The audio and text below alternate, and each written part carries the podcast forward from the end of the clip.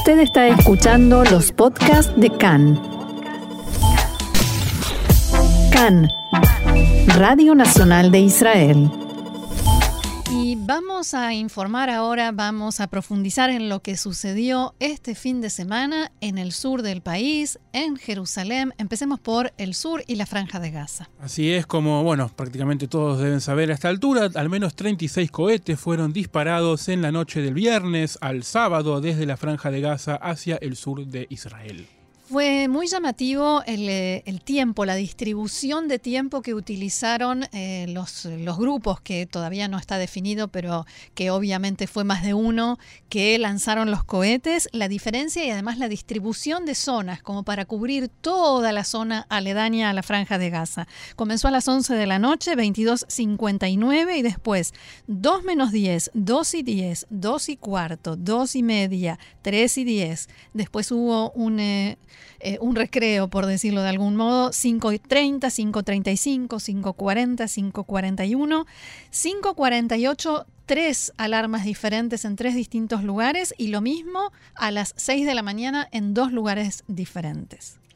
A primera hora de la mañana del sábado, el ejército comunicó a las autoridades municipales de la zona aledaña a la franja de Gaza sobre una serie de restricciones para los habitantes del área, entre ellas la prohibición de realizar reuniones en espacios abiertos, hasta 100 personas en espacios cerrados, el cierre de la playa Zikim y el cese de los trabajos agrícolas junto a la valla fronteriza en el Consejo Regional Sdot Negev, donde la mayoría de los habitantes son religiosos, llamaron a no concurrir a las sinagogas. En los municipios ya habían comenzado a evaluar y discutir si abrir las instituciones educativas en la mañana de hoy, pero a las 8 y 20 de la mañana el ejército emitió un breve comunicado en el que decía, tras una evaluación de situación en el Comando Norte, se decidió no, no imponer restricciones a los civiles en la zona aledaña a Gaza. A media mañana del sábado, Tzal informó que al menos 36 cohetes fueron lanzados desde la noche, desde la franja de Gaza, hacia las poblaciones israelíes ubicadas en la frontera.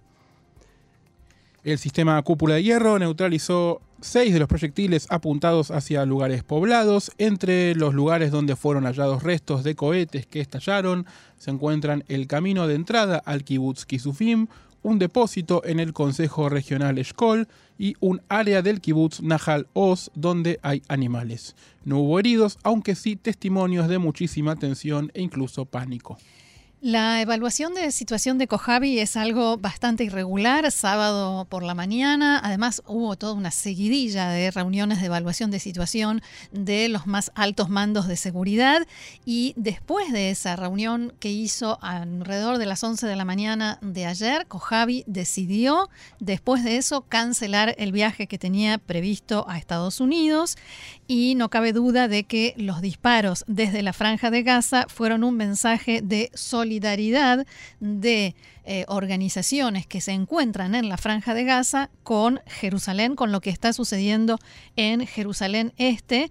Eh, y esto lo ven claramente en el sistema de seguridad, pero también tienen que ver con otras cuestiones como el mes de Ramadán, que generalmente siempre eleva la tensión, eh, también las elecciones palestinas, que por supuesto son un ingrediente muy importante y en las que es casi inminente que Mahmoud Abbas, el presidente de la autoridad palestina, va a anunciar que se cancela, no, que se postergan indefinidamente y es algo que jamás no quiere. La gran pregunta que plantean muchos diarios en la mañana de hoy es, eh, muchos analistas de los diarios de la mañana de hoy, es que si se sabe todo esto, ¿cómo se llegó a esta situación? No había información de inteligencia sobre los incidentes que se iban a producir en Jerusalén no estaba claro que la situación de tensión iba aumentando? Supongo que por ahora las, eh, las preguntas quedarán abiertas. Una vez más, la Fuerza Aérea atacó en dos oportunidades objetivos de Hamas en la franja de Gaza, incluyendo infraestructura terrorista. No fue un ataque significativo, los disparos no fueron apuntados en su mayoría a lugares poblados pero con mucha facilidad y rapidez la situación puede salirse de control, especialmente porque hablamos de Jerusalén. Ninguna de las dos partes está buscando un enfrentamiento, especialmente cuando en la franja de Gaza la situación sanitaria y económica es sumamente grave y de cara a las elecciones palestinas. Volviendo a esto que mencionábamos, esta situación le da una oportunidad a Hamas de mostrarse como eh, el factor fuerte entre eh, la autoridad palestina, el Fatah y Hamas. El que pisa fuerte es Hamas. Y, y esto es importante para Hamas de cara a las elecciones y es una forma de aumentar su influencia, su presencia y sus posibilidades de triunfo en la margen occidental.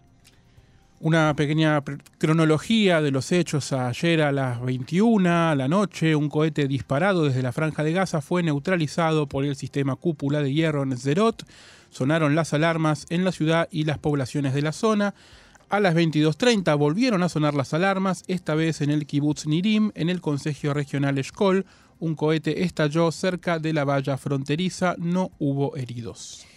En la mañana de ayer, en la mañana del sábado, muy pronto enseguida, eh, se supo que factores internacionales ya estaban interviniendo, se habla de Egipto y de la ONU, interviniendo en esfuerzos de mediación entre Israel y Hamas, y estos factores también aseguran que la escalada en Jerusalén solo sirve a los intereses de Hamas. Un portavoz de Hamas dijo, abro comillas, advertimos a Israel que no continúe la escalada y no cometa actos estúpidos que atenten contra nuestro pueblo en Jerusalén y en la mezquita de Al-Aqsa. Hacemos responsable a Israel de las consecuencias de las provocaciones de los soldados y los colonos contra los habitantes de Jerusalén. Otro portavoz de Hamas dijo también en respuesta a los ataques de Tzal en la franja de Gaza que la resistencia palestina está preparada para rechazar esta nueva agresión israelí. En la mañana de ayer, en un acto de solidaridad con Jerusalén, otro portavoz de Hamas decía lo siguiente.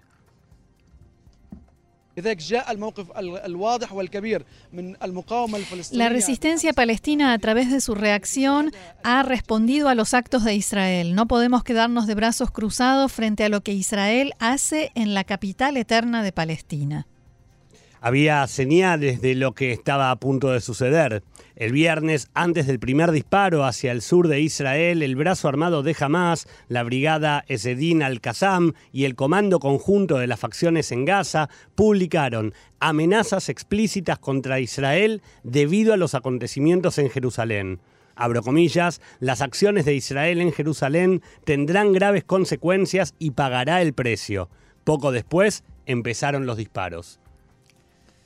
Y no cambiamos de tema, sino que vamos para atrás en realidad, con un saldo de 17 detenidos y al menos 6 heridos. Anoche volvieron a registrarse incidentes entre palestinos y fuerzas de seguridad en la puerta de Damasco de la ciudad vieja de Jerusalén.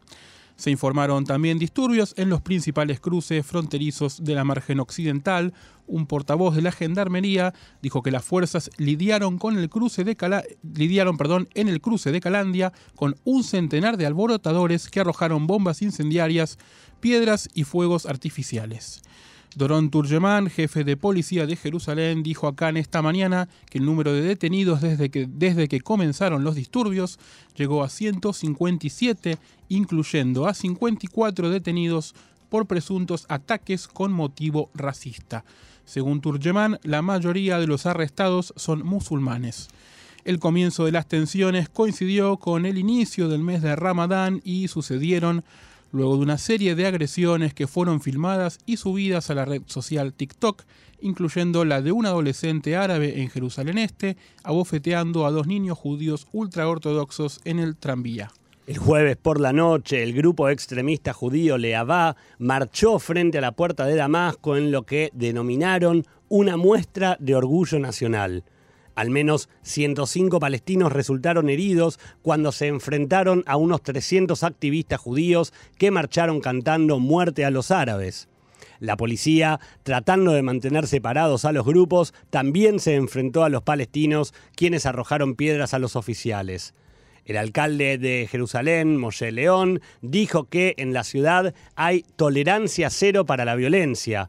Sigue con sus palabras textuales, no dejaremos que una minoría de ninguno de los lados siembre el caos. Queremos tranquilidad, agregó León. Ayer por la tarde, perdón, antes de la última noche de incidentes, el jefe de la policía, Kobi Shabtai, declaró lo siguiente. Hoy hemos aumentado la cantidad de efectivos de nuestras fuerzas después de la evaluación de situación. Cientos de agentes de policía llegaron a Jerusalén desde todo el país y refuerzan la presencia en el distrito con un amplio desplazamiento. No podemos estar en todo rincón en todo momento. Todos los incidentes serán evaluados, tratados y me comprometo a que se hará justicia con todo aquel que se comportó de la manera que hemos visto. A mediodía de ayer sábado, Netanyahu convocó a una reunión de evaluación de situación con toda la cúpula de seguridad. Al término del encuentro declaraba lo siguiente.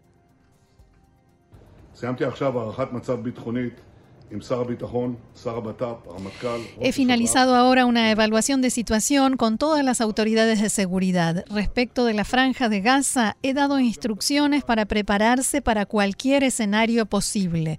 Recibimos también un informe sobre la situación en Jerusalén por parte del jefe de policía. Nosotros queremos, en primer lugar, garantizar el cumplimiento de la ley y el orden. Nosotros preservamos la libertad de culto, como cada año, a todos los habitantes y a todos los visitantes en Jerusalén, pero exigimos el cumplimiento de la ley y llamo a todas las partes a calmar los ánimos. En la reunión participaron también los ministros de Defensa, Benny Gantz, y de Seguridad Pública, Amir Ohana, el comandante en jefe de Tzal, Aviv Kojavi, el jefe del Servicio de Seguridad Nacional, Nadab Argamán, el jefe del Consejo de Seguridad Nacional, Meir Ben Shabbat, el jefe de policía, Kobi Shabtai, y otros funcionarios de alto rango. Benny Gantz, por su parte, declaró lo siguiente. He finalizado una serie de evaluaciones de situación y diálogo con jefes de consejos regionales y municipales del sur, pero si la calma no se mantiene, Gaza resultará gravemente perjudicada desde el punto de vista civil, económico y de seguridad. Quien será responsable son los líderes de Hamas. Tzal está preparado para la posibilidad de una escalada. Haremos todo lo necesario para que la calma se mantenga. Aviv Kojavi decidió cancelar el viaje a Estados Unidos, donde eh, iba como huésped del secretario de Defensa Austin Lloyd y tenía previsto llevar a cabo reuniones con los más altos mandos de seguridad norteamericanos. Los temas principales en agenda eran el programa nuclear y la amenaza nuclear de Irán, la expansión iraní en la región, Hezbollah y los misiles de precisión. Ayer al mediodía, medios palestinos identificados con Hamas informaron que la resistencia palestina, conformada por todas las facciones de la franja de Gaza, lanzó durante la mañana cuatro cohetes hacia el mar en el marco de sus entrenamientos para mejorar la capacidad y precisión.